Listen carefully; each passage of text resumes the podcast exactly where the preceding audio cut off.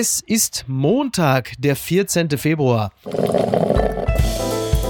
Apokalypse und Filterkaffee. Die frisch gebrühten Schlagzeilen des Tages. Mit Mickey Beisenherz. Einen wunderschönen Montagmorgen und herzlich willkommen zu Apokalypse und Filterkaffee, das News Omelette. Und auch heute blicken wir ein wenig auf die Schlagzeilen und Meldungen des Tages. Was ist wichtig?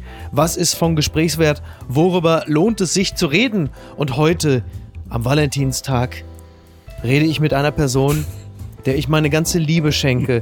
Ich verdanke ihr die schönsten Augenblicke. Einen Strauß habe ich dieser Person gebunden, einen Strauß aus Themen und ich Gott, oh möchte Gott. in bester Bachelor-Manier fragen, möchtest du diesen Strauß annehmen? Komma, Markus Feldenkirchen, guten Morgen. Von dir nehme ich fast alles an, von mir ist auch diesen Strauß. Das ist sehr gut. Das ist, ich merke schon, äh, mehrere Stunden Bundesversammlung haben bereits ihre Spuren äh, hinterlassen. Und äh, jetzt kommt natürlich auch die große Frage. Also, was ist der Unterschied zwischen dir und Gloria Viagra und Bernd Stelter, Komma, Markus? Stimmt, da gibt's fast keinen Unterschied. Bernd Stelter, ja, Gloria und Viagra. Äh, wer ist das? Nein, nicht Gloria und Viagra, sondern Gloria Viagra. Das ist also eine Person. Das ist eine, wenn ich mich nicht, jetzt muss ich schon wieder aufpassen, jetzt schon wieder ganz dünnes Eis, eine Drag Queen, wenn ich mich nicht irre, wenn ich das Outfit richtig gedeutet habe. Ja, nur da gibt's ein paar Unterschiede. Also vor allem zu Bernd Stelter. So, weil ich war jetzt auch lange nicht mehr im Kölner Karneval unterwegs und äh, da will ich mich fast von distanzieren. Ja gut, dann kannst du dich nicht allzu weit distanzieren, denn du wirst diesen Personen in gewisser Hinsicht jetzt wieder begegnen. Das gibt's doch gar nicht.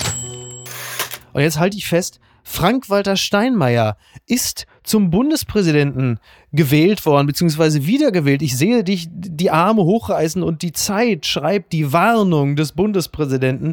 Den Tag der Wiederwahl nutzt Frank-Walter Steinmeier, um Russlands Präsident Putin zu kritisieren. So deutliche Worte ja. sind neu. Ein Vorgeschmack auf die zweite Amtszeit, so fragt man ja. dort. Und ähm, bevor wir jetzt gleich auf seine Mahnung und Warnung an Putin eingehen, möchte ich mir ja doch zunächst erstmal von dir auch so ein kleines äh, Stimmungsbild abholen. Du wirst ja höchstwahrscheinlich auch gestern mehrere Stunden das Ganze geschaut haben, rund 1500 Namen, die vorgelesen wurden und Menschen, die dann einfach ganz langsam äh, an die Urne gingen und dann ihre blauen Zettel dort einwarfen. War ja wahnsinnig aufregend, muss ich sagen. Das ist, ist doch reiner Zynismus, den du hier von dir gibst. Du hast dir das erstens nicht angeguckt, glaube ich nicht. Und das so spannend fand es, glaube ich, auch kein bisschen. Es war für eine Entscheidung, die äh, im Vorhinein schon mal glasklar feststand, tatsächlich ein sehr, sehr hoher Aufwand, der da betrieben wurde. Irre. Ne? Und ähm, für meinen Geschmack, ich habe tatsächlich das meiste gesehen, hätte es durchaus ein bisschen zügiger gehen können. Mhm. Ja, also ich habe es mir äh, tatsächlich nicht durchgängig angeguckt. Mhm. Das äh, will ich also äh, frei äh, und offen äh, zwischendurch zugeben. etwa Fußball geguckt. Ja, du glaub mir, was ich noch alles gemacht habe zwischendurch, mhm. darf man gar nicht erzählen. Und ja, äh, ich hatte so ein bisschen den Eindruck, da kam vor allen Dingen, also es war natürlich eine Veranstaltung viel wichtiger als für Frank-Walter Steinmeier, war es, glaube ich, für die Menschen, die einfach eingeladen waren, also aus äh, Prominenz, Journalismus, und Wissenschaft, denen war das natürlich wichtig mitzuteilen, dass sie dort waren. Ich ähm, sage das natürlich aus einer Position des Neides heraus, ist ja völlig klar. Ich dachte, es sei von Instagram ähm, gesponsert, das ganze Event, weil eigentlich jeder Politiker, der äh, einen Instagram-Account hat, hat eigentlich offenkundig, wenn man sich das mal anguckt, den ganzen Tag nur genutzt, die paar Promis, die da waren, zu einem Selfie zu zwingen. ja, so kam es mir ehrlicherweise auch vor. Es war so ein bisschen wie irgendwo zwischen Bambi-Verleihung und äh, Lamberts Printen Nacht, nur halt eben ohne äh, Bühlbecker, aber dafür mit Bühnenbänder. Insofern ja. passt es ja auch schon fast wieder. Und alle wollten, glaube ich, Selfies mit Drosten. Ja, Drosten war ganz hoch. Äh, Angela Merkel ja, auch. Goretzka. Äh, Goretzka, ja. Hansi Flick auch sehr hoch im Kurs. Ja. Hier dein Grill Royal Freund Klaas Häufer Umlauf natürlich auch. Der ist mit Dieter nur zusammengekommen, nehme ich an, ne? Äh, das habe ich so genau nicht beobachtet. Und Lady Bitchray. Ja, die war natürlich äh, spektakulär gekleidet in einer Art äh, Brautkleid, musste allerdings ihre ihre, ich glaube, es war so eine Art Fuck-AfD-Tüte, die musste sie abgeben, denn offensichtlich ist ähnlich wie in Fußballstadien äh, im Paul-Löbe-Haus eine allzu offensichtliche politische äh, Meinungskundgebung ja. äh, mittels Textilien nicht erlaubt. Das war mir auch neu. Also ich habe äh, gelesen, No AfD hätte da drauf gestanden und vor allem aber groß auch äh, Nazis raus und dass das überhaupt als politisches Statement in Deutschland gewertet wird, wo es doch eigentlich irgendwie die größte Selbstverständlichkeit sein sollte, fand ich auch schon wieder krass, muss ich wirklich sagen. Hat mich ja auch ein bisschen überrascht, habe ich auch nicht gedacht. Apropos Nazis raus, äh, moderativ schwierige Brücke, äh, Alexander Gauland ähm, hatte, ähm, ich hätte da einen Punkt machen sollen, ne? ich hätte einfach einen Punkt machen sollen. Naja, äh, Alexander Gauland war nicht dabei bei der ganzen Geschichte. Ja, er hätte ja Max Otte wählen können, immerhin der Kandidat, den die AfD aufgestellt hat. Und äh, jetzt, wie soll ich das formulieren? Also für einen Mann um die 80, dass es am Spucken scheitert, hätte man eigentlich auch so nicht erwartet. Die, die Erklärung, Was genau war da? Die Erklärung ist so geil. Also er und auch andere aus der AfD-Delegation äh, dort hätten sich angeblich einem Spucktest unterzogen. Und zwar, jetzt kommt es unter Aufsicht von Fraktionsmitglied Christina Baum, die Zahnärztin ist. Und ja, das bitte. wollten dann einige wohl nicht anerkennen. Ich meine, ich, ich sag äh, morgen auch, wenn ich irgendwo einen Test vorweisen soll. Also ich habe den bei meinem Nachbarn gemacht. Der hatte mal überlegt, Virologie zu studieren, ist dann aber doch Investmentbanker geworden. Egal. Jedenfalls bei dem im Gästeklo habe ich neulich einen Spucktest gemacht und habe sogar getroffen. Und das äh, würde der Ihnen sicherlich auch bescheinigen. Also dieses ganze Konstrukt klang so absurd. Äh, hat mich nicht gewundert, dass er damit nicht zur Abstimmung gekommen ist. Ja, und jetzt halt, äh, Frank-Walter Steinmeier ist äh, gewählt worden. Ich glaube, er hat so rund 85 Prozent äh, der Stimmen bekommen.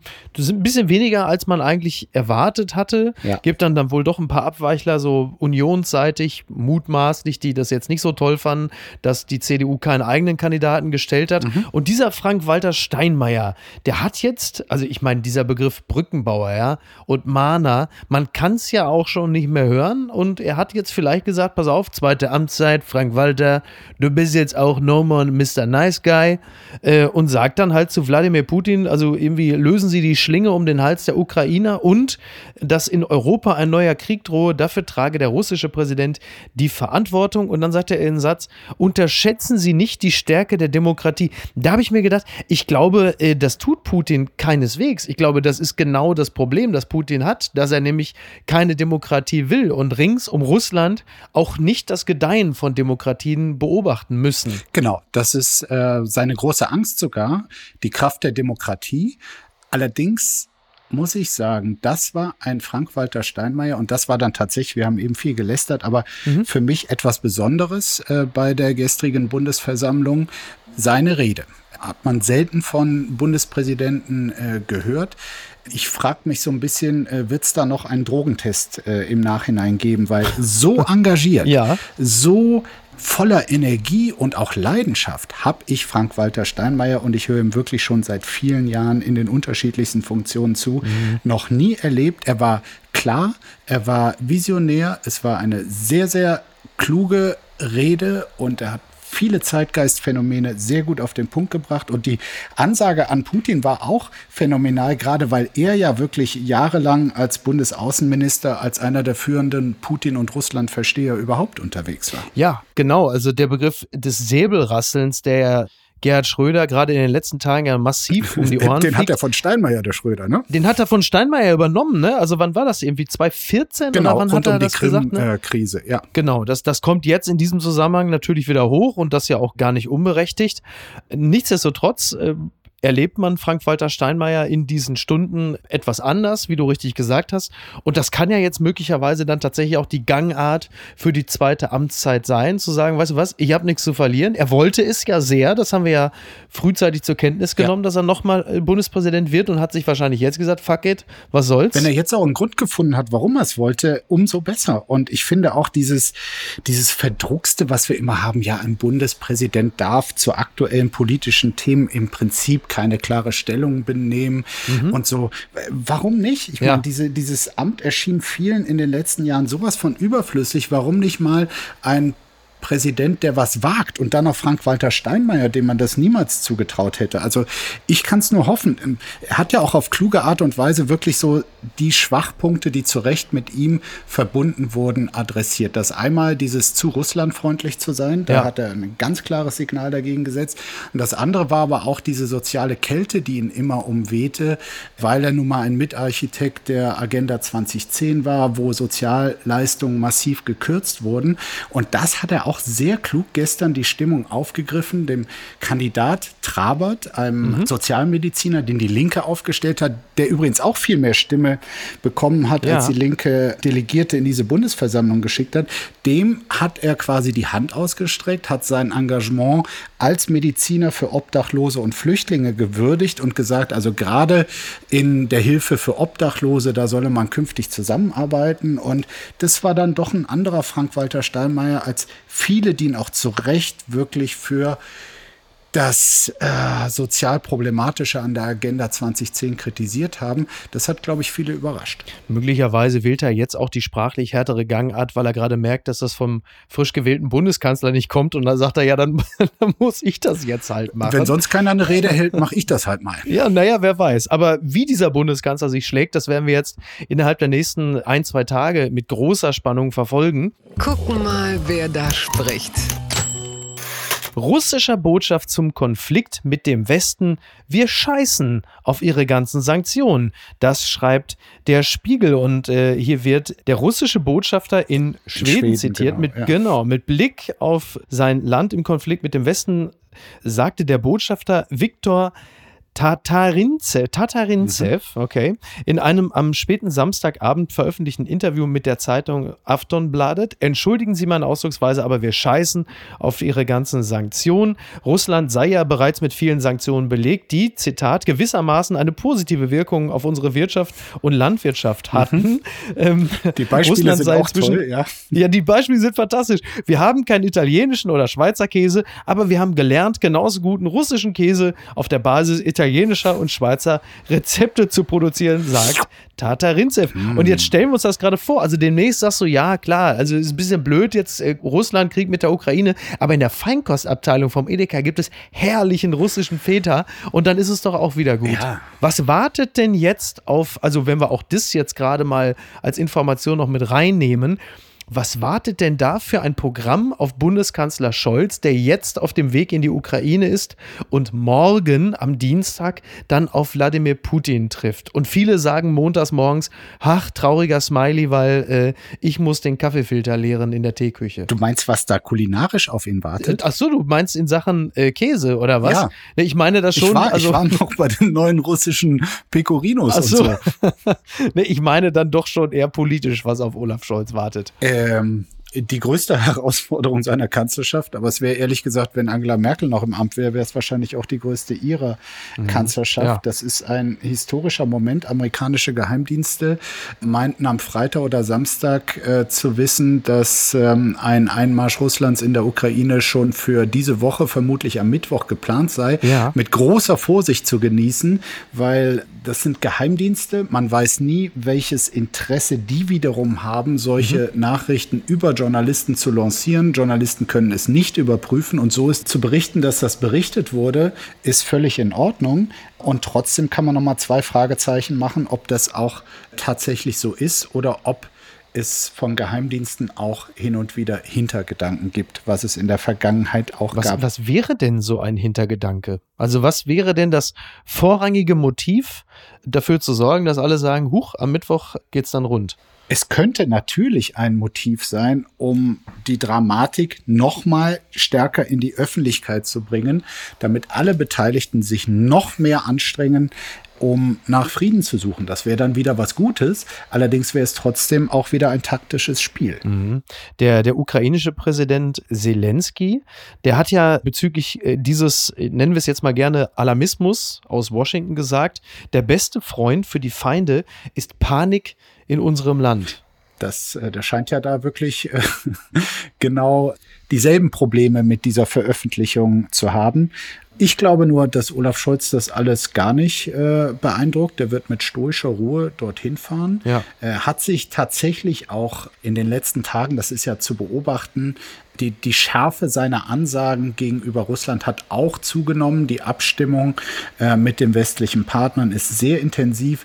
Die Rücksichtnahme, auch die Gespräche mit den äh, Vertretern der baltischen Staaten ja. in den letzten Tagen war, glaube ich, auch ein sehr, sehr wichtiges Signal. Das sollte Putin mal den Gedanken gehabt haben, also unser allerbester Freund, der sitzt nach wie vor in Deutschland und äh, kommt wie immer von der SPD. Ich weiß gar nicht, ob das noch so stimmt. Mhm. Ja, die Frage ist ja nun, wenn du dahin fliegst zu Putin, du musst ja auch was in der Hand haben. Also du musst ja mit irgendetwas, klar, du, du musst mit Sanktionen drohen, da haben wir jetzt ja nun anhand des russischen Botschafters gehört, das interessiert die jetzt gar nicht so sehr, mhm. wobei das natürlich auch eine Pose ist. Aber auf der anderen Seite, wenn du merkst, dass du auch energiepolitisch doch in einem starken Abhängigkeitsverhältnis bist, dann lässt sich natürlich auch nur schwerlich äh, drohen. Am Ende geht es ja nie um Moral. Es geht ja immer nur darum, mhm. was hast du als Putin zu verlieren, beziehungsweise was gibt es zu gewinnen, was bietet man dir an. Genau. Und diese von äh, Scholz und der Bundesregierung seit Tagen vertretene Haltung, wir sagen nicht, womit wir drohen. Ja. Wir sagen nur, alles ist auf dem Tisch und dass das dann vermeintlich auf Putin bedrohlicher wirken würde, als wenn man etwas Konkretes sagt. An diese Strategie glaube ich persönlich nicht. Mhm. Es hilft einem natürlich auch, quasi sich nicht zu dem zu bekennen, was der deutschen Wirtschaft äh, tatsächlich Schaden bereiten würde, was eigenen Verzicht bedeuten würde. Also Härte zu demonstrieren, auch zu sagen, wir sind zu Sanktionen bereit, die uns im Zweifel selber schaden. Aber ja. die Tatsache, dass ihr nicht in die Ukraine reingeht, ist uns so wichtig, dass wir dazu bereit sind.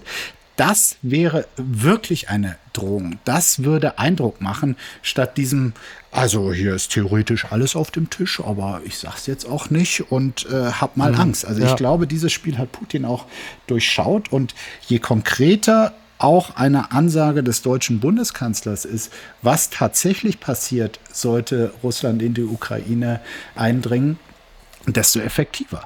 Jetzt haben ja vor zwei, drei Tagen haben ja Biden und Putin telefoniert und mal jetzt mal das rein performative. Ich stelle mir immer die Frage, wie läuft so ein Telefonat ab? Jetzt mal ganz ohne Quatsch. Aber wie geht das los? Dann klingelt das Telefon, dann sagt Biden immer, äh, beiden hier und dann machst du erstmal Smalltalk oder was sagst du? Habt ihr, hast du Supertalent geguckt? Das ist ja eine Show. äh, Kartoffelsuppe in der Kantine war, war nicht so. Ach, übrigens äh, mit der Ukraine. Jetzt, das lass doch mal. Was, was passiert da? Wie läuft sowas ab? Und wie lange geht dann so ein Telefonat? Ich habe mal in, in, meinem Studium tatsächlich ähm, so ein Dokument, eine riesen Dokumentensammlung, die veröffentlicht wurde über außenpolitisch relevante Gespräche von Bundeskanzler Dr. Helmut Kohl ja. im Jahr der deutschen Einheit. Ähm, und dann wurde quasi kein Wortlautdokument, aber so ein äh, Verlaufprotokoll des Gesprächs, als er damit damals mit George Bush ja. oder Gorbatschow und Maggie Thatcher und so geredet hat.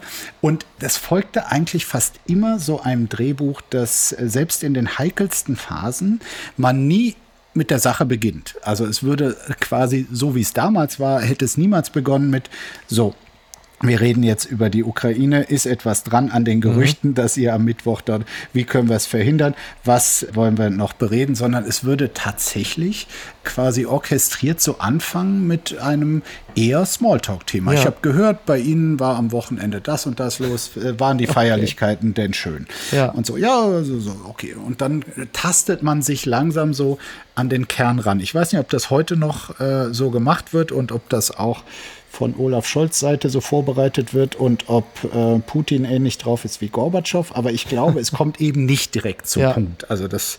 Schöne Vorstellung. Ja. Einfach so, Wladimir, was macht der Sommersitz für 1,2 Milliarden? Ist die Pole Dance Stange schon eingebaut? Sowas halt. Also Kohl hat seine Gespräche damals erkennbar so begonnen und das wurde auch vorbereitet und da war man direkt mal menschlicher unterwegs. Und, und ob es da zur großen Menschlichkeit kommen kann, ist ja jetzt auch die große Frage, ob Scholz auch wieder an den langen Tisch gesetzt wird. Ne?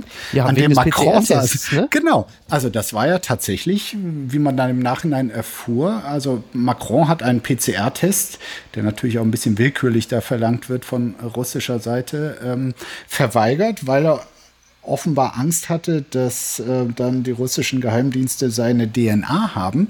Und die Frage ist, was Scholz da jetzt macht. Es heißt, äh, es würde noch überlegt, wie man mit dieser Sache umgeht. Aber ich würde jetzt mal sagen, um Vertraulichkeit zu schaffen, ist natürlich dieser Abstand, den man da bei diesem Riesentisch gesehen hat, nicht unbedingt empfehlenswert. Nee, vor allen Dingen zumal der Ton von Scholz ja jetzt auch kein besonders druckvoller ist. Es kann halt einfach sein, dass an der anderen Seite des Tisches einfach nichts ankommt. Ja, äh, absolut. Aber ich meine, Testverweigerer sind dann irgendwann auch die Alexander Gaulands der Staats- und Regierungschefs.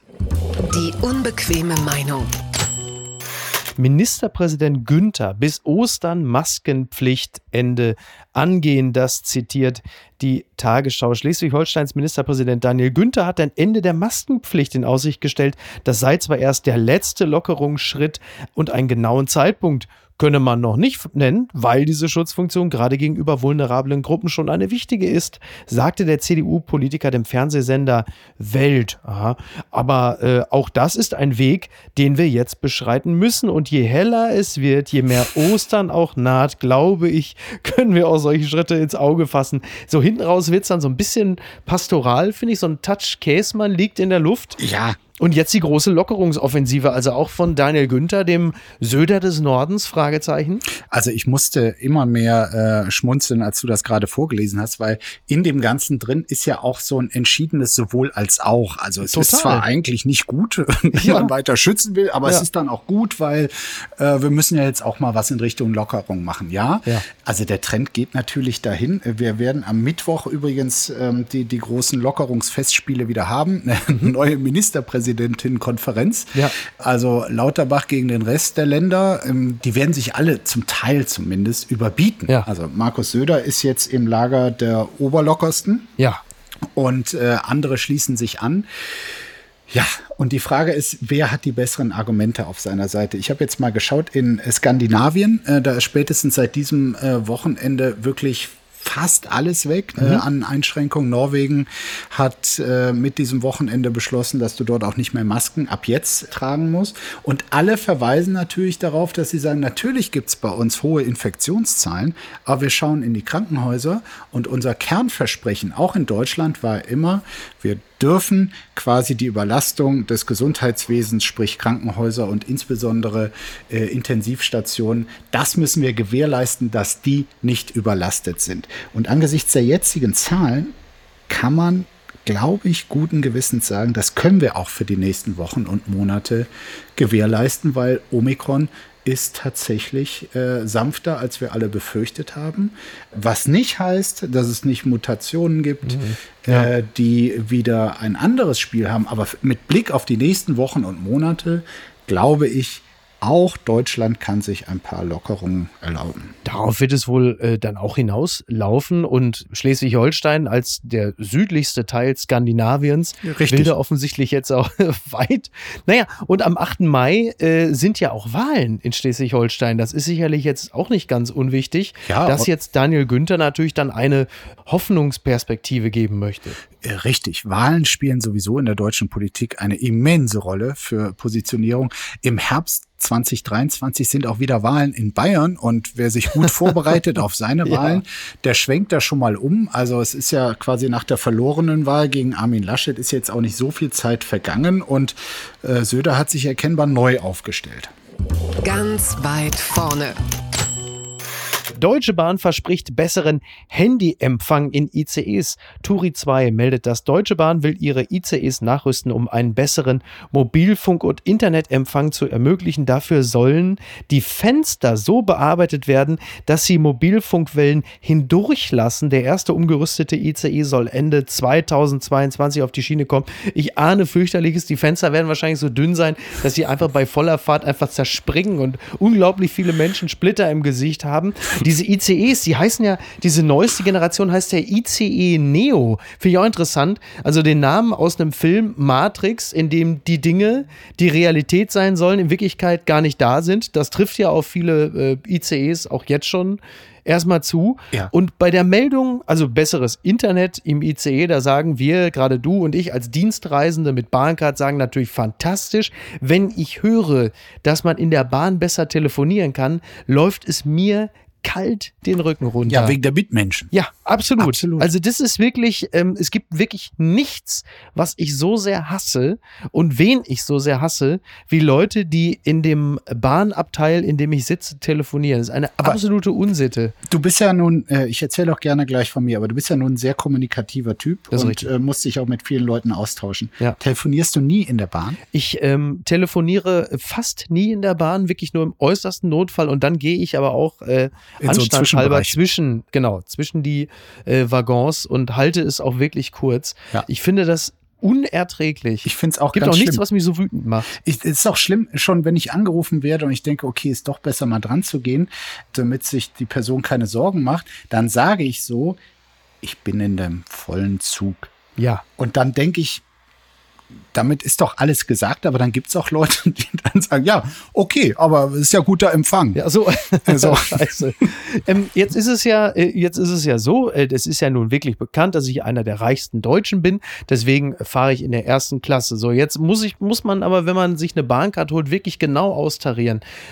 Entweder ich bin in der zweiten Klasse, da sind die Sitze ein bisschen schlechter und die Abteile einen Hauch voller. Oder ich gehe in die erste Klasse, die Sitze sind besser, der Waggon ist leerer, aber da sitzen natürlich diese ganzen Business-Kasper, die halt einfach mal anderthalb Stunden einen voll labern. Ja. Und äh, was natürlich besonders ärgerlich ist an den Telefonaten Fremder ist, du hörst ja nie, was die andere Person sagt. Das heißt, es ist immer so, es ist wie so eine Art Lückentext und ich muss im Kopf dann ausfüllen, was der andere sagt. Das ist ja eigentlich das, was mich stört. Ja, aber da, da sitzen ja schon auch die Typen, wo die Leute am anderen Ende der Meinung generell etwas weniger zu sagen haben. Ja, Das stimmt. Ist, ich habe das gestern in dem Call doch schon klar gemacht, dass das so hier nicht geht. Ja, du hast recht, ja. Na? Ja, die Sheets, ne, Ja. die brauche ich noch. Ja. Es gab mal also wirklich einen Monat, da brauchte ich gar kein Internet im Zug. Da war dieses hervorragende DB Mobil über dich. Also das habe ich jedes Mal immer wieder gelesen. Ja, jetzt ist ist jemand Neues drauf. Ja. Jetzt, jetzt gucke ich wieder ins Internet. Ja, jetzt ist Sönke Wortmann vorne drauf so, und viele haben gesagt, okay. du siehst äh, besser aus jetzt. Also viele, ja, viele haben gesagt, du hast aber einen professionellen Fotografen gehabt, du siehst viel jünger aus. Wo ich gesagt, nein, das ist Sönke Wortmann. Ist jetzt jemand ist anders. Anfang Ja, 60, mhm. das ist eine Unverschämtheit. Na gut. Gewinner des Tages. Max Kruse verrät Details über seinen Taxi-Fauxpas. Nicht mehr dran gedacht. Das äh, berichtet der Stern. Also Max Kruse ist jemand, der vergleichsweise selten Bahn. Wobei, jetzt wo er in Wolfsburg wohnt und nicht mehr in Berlin, wird er wahrscheinlich relativ viel pendeln. Ey, der wird da Aber er viermal zum ne? Vormittagstraining und zum Nachmittagstraining hin und her fahren. Also eigentlich auch wieder recht. Ich habe das gesehen äh, im aktuellen Sportstudio. Max Kruse äh, interviewt von Jochen Breyer. Liebe Grüße an dieser Stelle. Ein fantastisches Interview, was mir großen Spaß gemacht hat. Max Kruse, ein Fußballprofi, wie es äh, sie nicht allzu viele gibt, mit einem dicken Schade möchte ich das versehen. Und er sagte, angesprochen auf seinen Wechsel, weil Jochen Breyer natürlich da der Volksseele auch ein bisschen aus dem Herzen gesprochen hat, als er sagte, naja, dieser Wechsel nach Wolfsburg, das haben sie doch also sinngemäß nicht mehr nötig, sie haben doch genug Geld verdient. Und dann sagte Max Kruse recht unverblümt und nahezu wortlautgemäß, naja, also bei dem Lebenswandel, den ich gerade habe, reicht das Geld auf keinen Fall. Wenn ich meinen Lebensstil noch so weiterziehe, äh, dann komme ich mit dem Geld nicht hin. Und das ist natürlich, also fantastisch. Wann hört man so mal jemanden so reden? Diese Offenheit, ne? Ja, Ja, das ist so. Die Frage ist nur, ob mit so ein bisschen mehr Beständigkeit er vielleicht in seiner Karriere sogar insgesamt mehr Geld verdient hätte. Weil dieses wirklich wegen jedem Euro ganz schnell rumwechseln, also mit 33 kann ich das fast noch besser verstehen, dass er jetzt sagt, also aus welchem Grund auch immer, aber die Wolfsburger haben mir da jetzt noch mal einen Vertrag auch für Jahre gegeben, äh, Ja. der äh, wirklich attraktiv für mich ist. Aber er ist ja auch früher ganz schnell hin und her gegangen und auch in Vereinen, wo es eigentlich super lief, nur wegen ein paar Euro mehr, auch das erste Mal schon nach Wolfsburg gegangen. spricht ja jetzt auch der Gladbacher, der verbitterte Gladbacher auch wieder aus dir? Absolut, als Gladbacher ist man sowieso chronisch verbittert in diesen Tagen, aber auch wenn man an früher zurückdenkt. Also ja, ich, ich verstehe, warum er äh, für viele eine Kultfigur ist und äh, die Zeit bei Union Berlin äh, hat ihm da sicherlich auch noch mal einen noch kultigeren Status gegeben, aber er hat schon auch viel Quatsch entschieden in der Vergangenheit. Ja, das stimmt. Also ein bisschen so ein Hauch von äh, deutschem Anelka äh, liegt da in der Luft. Und jetzt, wo wir gerade über, über Fußball reden, dieses Spiel, ne? Also VfL Bochum gegen gegen Bayern München. Also das ist das erste Mal seit Wochen, dass ich wieder Fußball geguckt habe. Ich habe in der Taverna Romana in Hamburg geguckt, schön groß auf Leinwand. Und also wenn mir Fußball überhaupt noch Spaß macht, dann ist es nicht der Ruhrgebietsverein, dessen Fan ich eigentlich bin, sondern der kleinere, nämlich der VfL Bochum. Und dann gewinnen die gegen die Bayern 4 zu 2. Ich habe wirklich seit, ich glaube, seit dem Pokalsieg der Frankfurter gegen Bayern nicht mehr so gejubelt wie in dem Spiel. Unglaublich. Und ein Freund Freund von mir hat sogar seinen 52. Geburtstag im Bochumer Stadion gefeiert und er war nicht äh, Bayern-Fan, will ich an der Stelle auch sagen. Ja. Der Glückliche. Der ist schon ein sympathischer Verein. Und die scheinen auch wirklich eine, eine ganz heiße Mannschaft zu haben, die sich irgendwie auch so gegenseitig so motivieren, anstacheln und jetzt irgendwie in so einen Rausch da hochgeschaukelt haben. Das waren ja auch fantastische Tore. Ja. Ich habe natürlich alles nur in der Zusammenfassung nicht live geguckt. Aber ja, also toll. Das passiert leider, solche Sensationssachen, nur noch zwei bis dreimal äh, pro Bundesliga-Saison. Aber umso mehr freut man sich dann darüber. Die gute Tat des Tages. Zwischenfall in Russland. Museumswärter verhunzt Meisterwerk. Das berichten die Stuttgarter Nachrichten. Ein Museumswärter hat ein Bild der russischen Künstlerin Anna Leposkaya Zitat, verbessert. Sein Motiv ist unklar, Langeweile oder kurzzeitige Geisteskrankheit? Fragezeichen. In Jekaterinburg ist das Ganze passiert. Die drei Figuren der sowjetischen Avantgarde-Künstlerin Anna Leposkaya entfalten ihre Wirkung vor allem dadurch, dass sie keine Augen haben.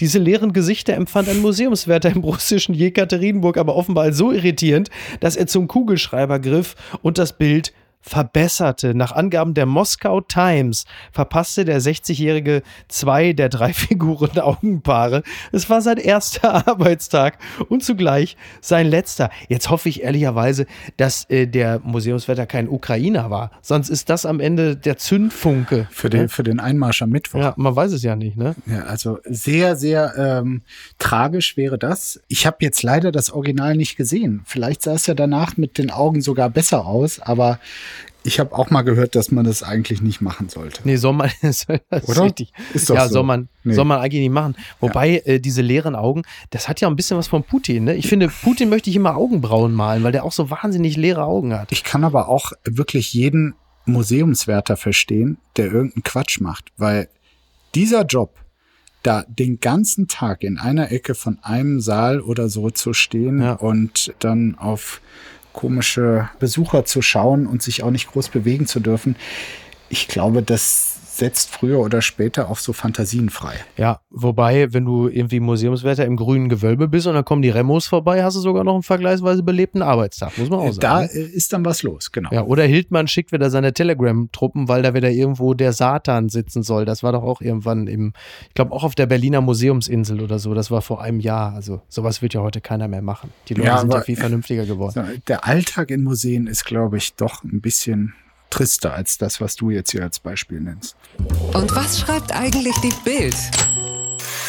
Post von Wagner. Hallo Angela Merkel. Was für ein Wiedersehen in dieser dunklen Zeit. Es war wie die Erscheinung einer Mutter am Bett ihrer verängstigten Kinder. Ach, hätten wir sie noch als Kanzlerin. Sie wählten in der Bundesversammlung und sahen aus wie immer. Aufs Haar genau waren sie die gleiche Angela Merkel.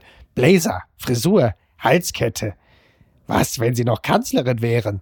Sie sind die Einzige, die mit Putin Russisch reden kann. Die russische Sprache ist poetisch, romantisch, aber brutal. Es gibt niemand, der die Zwischentöne hört wie Sie. Das alles ging mir durch den Kopf, als ich Sie wiedersah bei der Bundesversammlung. Warum schickte Scholz, der neue Kanzler, nicht Sie als Sonderbeauftragte nach Moskau? Warum nutzen wir Angela Merkels Erfahrung, ihr Wissen nicht?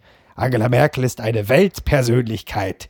Sie ist eine Waffe wie Mütter Waffen sind, um ihre Kinder zu beschützen. Herzlichst, Ihr Franz Josef Wagner. Ja, bitte. So, Sie sind eine Waffe. Ja, ich dachte, Schröder ist unsere Waffe jetzt und dann. Also, äh, wenn, dann würde ich auch die beiden zusammen dahin schicken. Zumal oh. jetzt, also äh, Angela Merkel, sagen wir, die Krim jetzt damals nicht direkt gerettet hat. das ist allerdings richtig. Wobei das wäre auch ein geiles Roadmovie. Merkel und Schröder, die dann aber auch nicht fliegen können, sondern dann halt mit so einem alten Lader dann äh, bis nach Moskau müssen. Wenn die noch mal unterwegs wären ja. und dann ja. auch genug Zeit hätten, über all das zu sprechen, Oder? was in der Vergangenheit war. Und dann wirklich in dem alten Lader bis nach Moskau oh. und Schröder dann so, jetzt weiß ich, was mein Vater meinte, dass es bis nach Moskau dann doch ganz schön weit ist. Müssen, ähm, müssen Sie dieses Auto die ganze Zeit voll qualmen? Genau. Ja. halt die Schnauze. So, so jung, jetzt hör mal auf zu filmen hier. Immer Insta, Insta, jetzt ist Schluss. Ja. Also herrlich. Super. Ja, also jetzt, äh, wenn Fidi Oetker von Konstantin Film das hört, also das Drehbuch ist quasi an dieser Stelle verkauft. Na, pass auf, ja. dann reden wir heute Nachmittag ähm, und dann schreiben wir, fangen wir an. Perfekt. Oder? So, Markus, jetzt ein letztes an dieser Stelle, das muss noch erwähnt sein. Liebe Grüße auch an Benjamin von Stuckrad-Barre, der mich noch ins Bild setzte. Es war natürlich Gloria von Turn und Taxis, die damals von der CSU nominiert war in der Bundesversammlung und 2004 äh, aber nicht dem Unionskandidaten Horst Köhler ihre Stimme gab, sondern der SPD-Kandidatin Gesine Schwan. Ja äh, woraufhin sie auch nicht wieder eingeladen wurde. Also Gloria von Ton und Taxis, Gesine Schwan schon, aber auch erfolglos. Und eins noch, das hat er mir geschickt, Stucki schrieb, ein Gigant hingegen er hier. Am Morgen der Wahl von 1969 etwa war der SPD-Wahlmann Kurt Gscheitle unauffindbar. Nervosität machte sich breit. Die Mehrheitsverhältnisse waren seinerzeit knapp. Schließlich tauchte Gscheitle im Rollstuhl und mit Kopfverband auf. Er soll im Rotlichtkiez unterwegs gewesen und später ins Krankenhaus eingeliefert worden sein. Toll, das nenne ich mal Einsatz. Markus, das erwarte ich dann beim nächsten Einsatz auch von dir, wenn es darum geht, hier wieder präsent zu sein. Im Rollstuhl. Also im Rollstuhl mit Kopfverband. Nach einer äh, Nacht im Rotlichtmilieu. Ja, aber ich dann kannst du auch hier gleich vorbeikommen. Nach. Ich wohne ja um die Ecke. Also genau. Da brauchen wir auch nicht fernmöglich. Ja. Ne? ja, richtig. Ja. Mhm. Okay.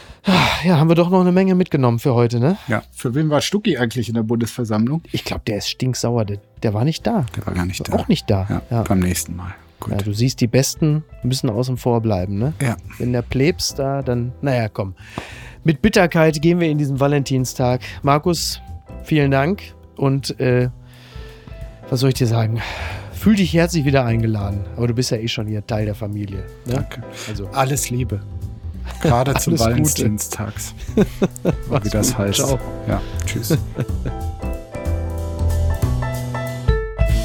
Apokalypse und Filtercafé ist eine Studio Bummens Produktion mit freundlicher Unterstützung der Florida Entertainment. Redaktion Niki Hassania. Executive Producer Tobias Baukhage. Produktion Hannah Marahiel. Ton und Schnitt Niki Fränking. Neue Episoden gibt es immer montags, mittwochs, freitags und samstags. Überall, wo es Podcasts gibt. Stimme der Vernunft und unerreicht gute Sprecherin der Rubriken Bettina Rust.